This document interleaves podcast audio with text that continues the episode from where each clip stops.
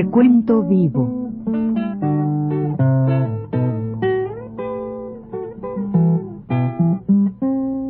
Mis décadas.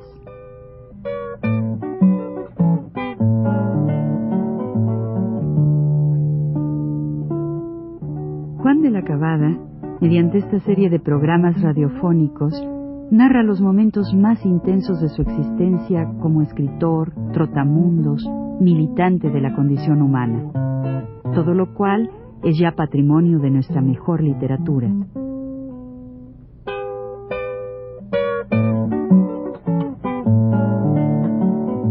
Con ustedes, Juan de la Cabada. Sí, este, buenas tardes, o noches, buenas noches, buenas noches. Fíjense cómo se me, pasan estas cosas, ¿no? Pues sí, eh, creo yo que la otra vez hablamos de cómo se organiza una, pues, una contabilidad, porque cuando yo entré a trabajar a esta fábrica, se hacía, se hacía un asiento por cada operación y era muy latoso eso, ¿no? Cuando yo le dije al señor este, en el mes de diciembre, que yo acabaría en ese mes o a principios de enero, él se me sorprendió.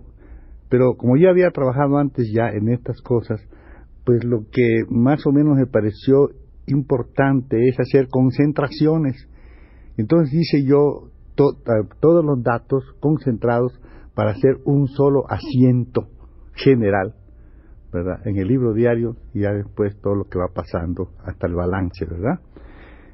Y entonces también pues tratamos de que el almacén de materiales, por ejemplo, fuera llevado completamente, correctamente y, y se, se, bueno, se instaló allí, porque estamos hablando de 1924, eso ya tiene 53 años, y ahí por primera vez se trajo un sistema que se llama unas, unas tarjetas Cardex, y ahí, ahí se pasaban todo material por material.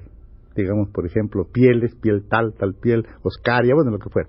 Y toda esta cosa, lo que lleva muchas cosas, los zapatos llevan este cordones, eh, tacones, eh, pues este eh, estas cosas de los talones estos que la parte de atrás, bueno, toda toda una serie de cosas, pegamento, o sea, cemento, bueno, una serie de esos materiales tienen que estar bien consignados para que toda la cosa pueda hacerse así en un en una de los libros auxiliares hacer un solo asiento. Y así fue. Y ellos hicieron sus balances, nosotros ya, yo mejor dicho, hice todo ese trabajo y efectivamente salió así. Y traté también de que se hiciera una orden de pago para que no hubiera ninguna posibilidad, ninguna posibilidad y, de cada factura revisarla y checarla con objeto de que no pudieran alterarse ¿verdad? Podía suceder que el, cajero, bueno, no digas en este caso, pero pudiera alterar las, cantidades, como le ha pasado antes a Carlos, que ya dije, a Carlos Pastor, se pueden alterar y entonces naturalmente puede haber un fraude, no puede haber estas cosas que ocurren una, en, en, en, esto, un cajero, puede ser que sean... y no lo hacía yo tanto por, sino por mí mismo, ¿verdad? Porque pues, que iba a responder de esta cosa que era para mí difícil. como se hizo así todo, pues todo quedó bien, ¿verdad? Y salí yo y entré a trabajar a esta fábrica. Pero yo naturalmente voy a hablar ahorita del personal que había, aparte del, gerente o del dueño, porque era así. ¿verdad? estas cosas son cosas que son amañadas, se hacen eh, un señor por no comprometer sus, eh, sus intereses que tiene por otras partes, pues hace una sociedad anónima, de la cual resulta que él es el gerente, pero en realidad es el dueño de todo, y le da dos acciones a sus amigos, son cinco accionistas entonces de parte entre sus amigos, y él, él es el dueño en realidad, no hay quien le pida cuentas, etcétera. Y así era esta organización, ¿verdad? que se llamaba el Hispano Sociedad Anónima. Bueno, este, y entonces yo, pues los, los personajes que voy a presentar aquí son Luis Choza Palomo, Luis Choza Palomo era el jefe de la oficina. El, cajero, como aquel, se había ido aquel muchacho Pacheco, con aquel dinero que ya se dijo, entonces entró un muchacho de confianza de él, porque de confianza eran casi todos los que eran de Ciudad del Carmen. ¿verdad? Se llama, se llama José Vadillo Sanoguera. Un hermano suyo del cobrador se llamaba Miguel Vadillo Sanoguera. Y otros muchachos, muchacho Efraín también estaba allí, este, y, estaba de, en, el, en el almacén una persona muy querida para mí, Julio Cortés Zapata, era el que estaba. Este muchacho Julio Cortés Zapata posteriormente tuvo un trabajo muy importante, le dieron una cosa de inspector de alcoholes, algo así, lo mandaron a un lugar terrible que se llama Chiapas, en ese lugar hay unos señores que se llaman pedreros, que son los dueños del comiteco, y queriendo controlar aquello lo mataron, porque así es la cosa, ¿no? Ahí matan ahí por, por eso, por los negocios. Estos señores decentes son capaces de asesinar a cualquiera por los centavos. Eso se ve en la droga, cuando hacen sus negocios, se ve en el alcohol, en todo lo que es negocio que, eh, que se trata de controlar de esta naturaleza. Y a este muchacho lo mataron así, Julio Cortés Zapata.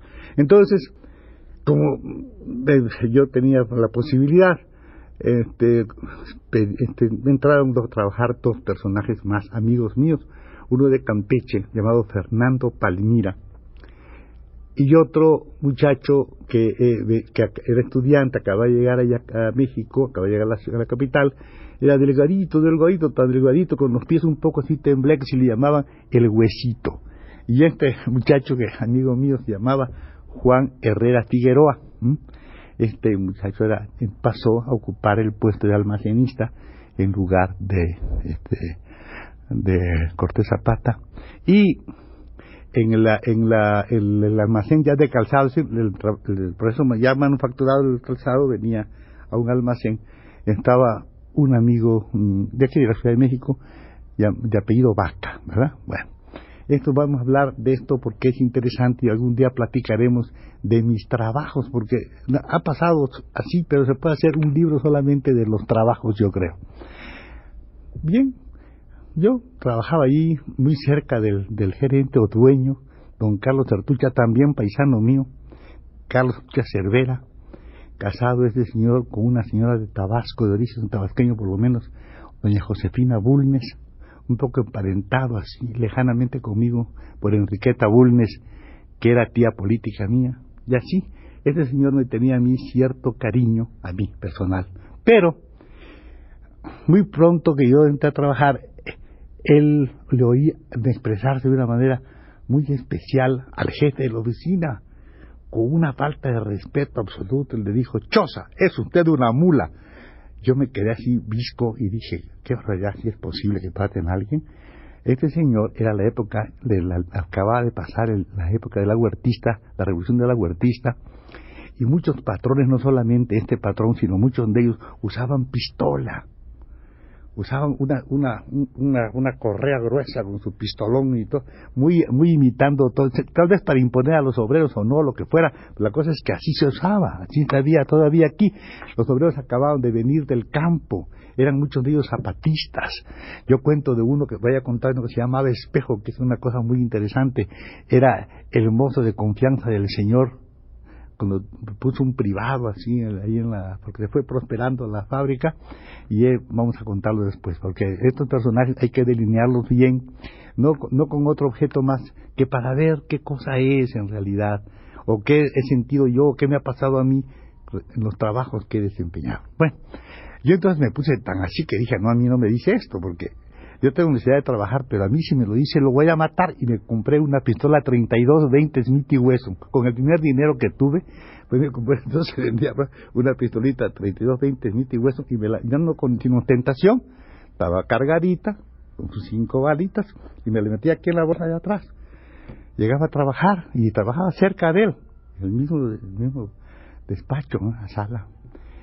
Y él, pues, el señor así muy ostentoso, sacaba aquel rollo de, de, con, la, con la pistola y lo colocaba sobre la mesa, o sentado sobre la mesa, y yo, ¿qué hacía? Pues sacaba la mira, ponía también sobre la mesa.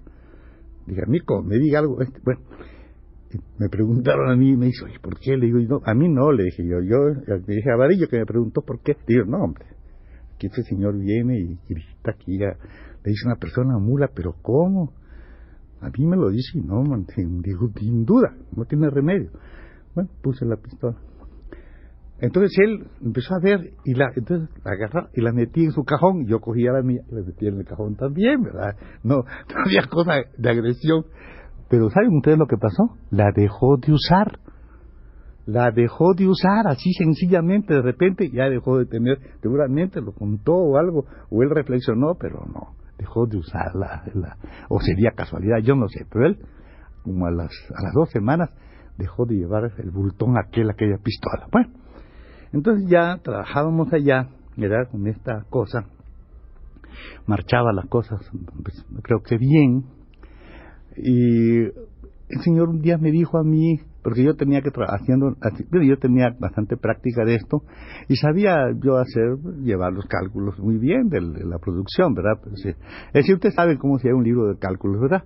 Ahí le pone usted a la cosa la piel que se lleva, lo que se gasta en la maquinaria, lo que se gasta en esto, amortización de tal cosa, hasta el impuesto y por fin lo que le cobran al trabajador es todo, digo al pueblo, al público, es todo aquello que dicen que ah, los impuestos, nada, ellos no pagan, los impuestos se los cobran al, al, al público, al, pueblo, se lo cobran al pueblo. Yo lo sabía y tenía que hacerlo así porque claro, este es el, y salen unos cálculos muy exactos. Usted dice 25%, 25 exacto sale, no tiene remedio, porque todo está hecho así. Me pasaba a mí así, así era. Bueno, yo creo que esto, eh, y además las, pruebas de él, eran, este, eran una cosa que sí me tenía, o, pienso yo, o cualquiera que haya trabajado conmigo lo sabe, este, que tenía una, una, una especie de, no digo admiración, pero, pero sí, este, bueno, no sé si podía haber admiración, lo que sí era, era estimación, podemos decir, ¿no? Estimación.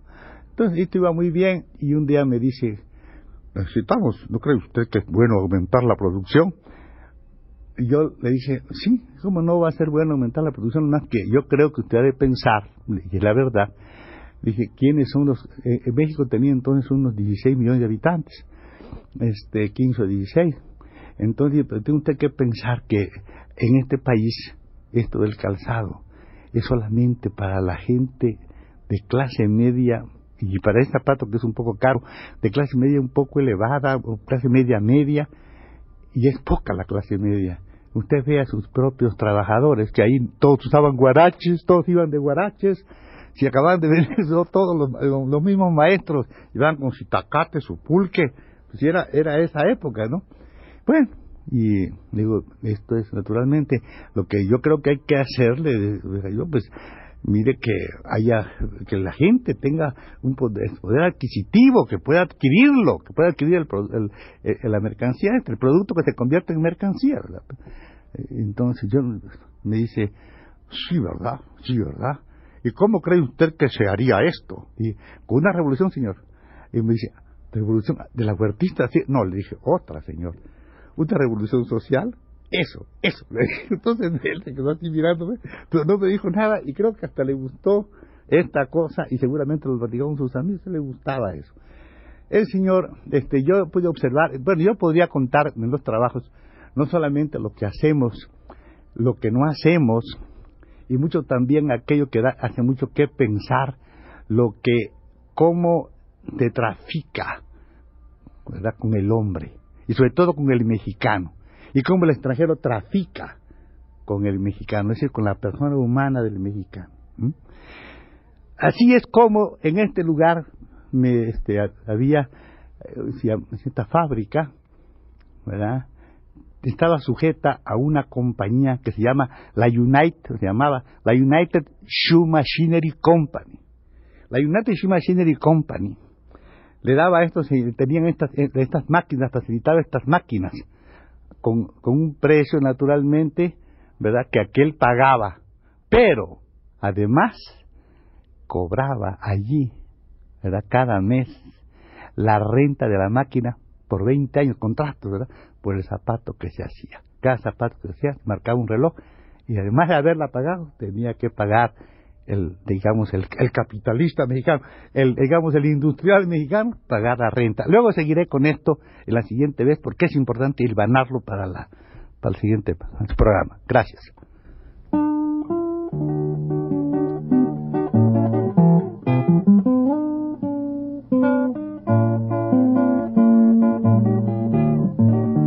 Universidad presentó Recuento Vivo.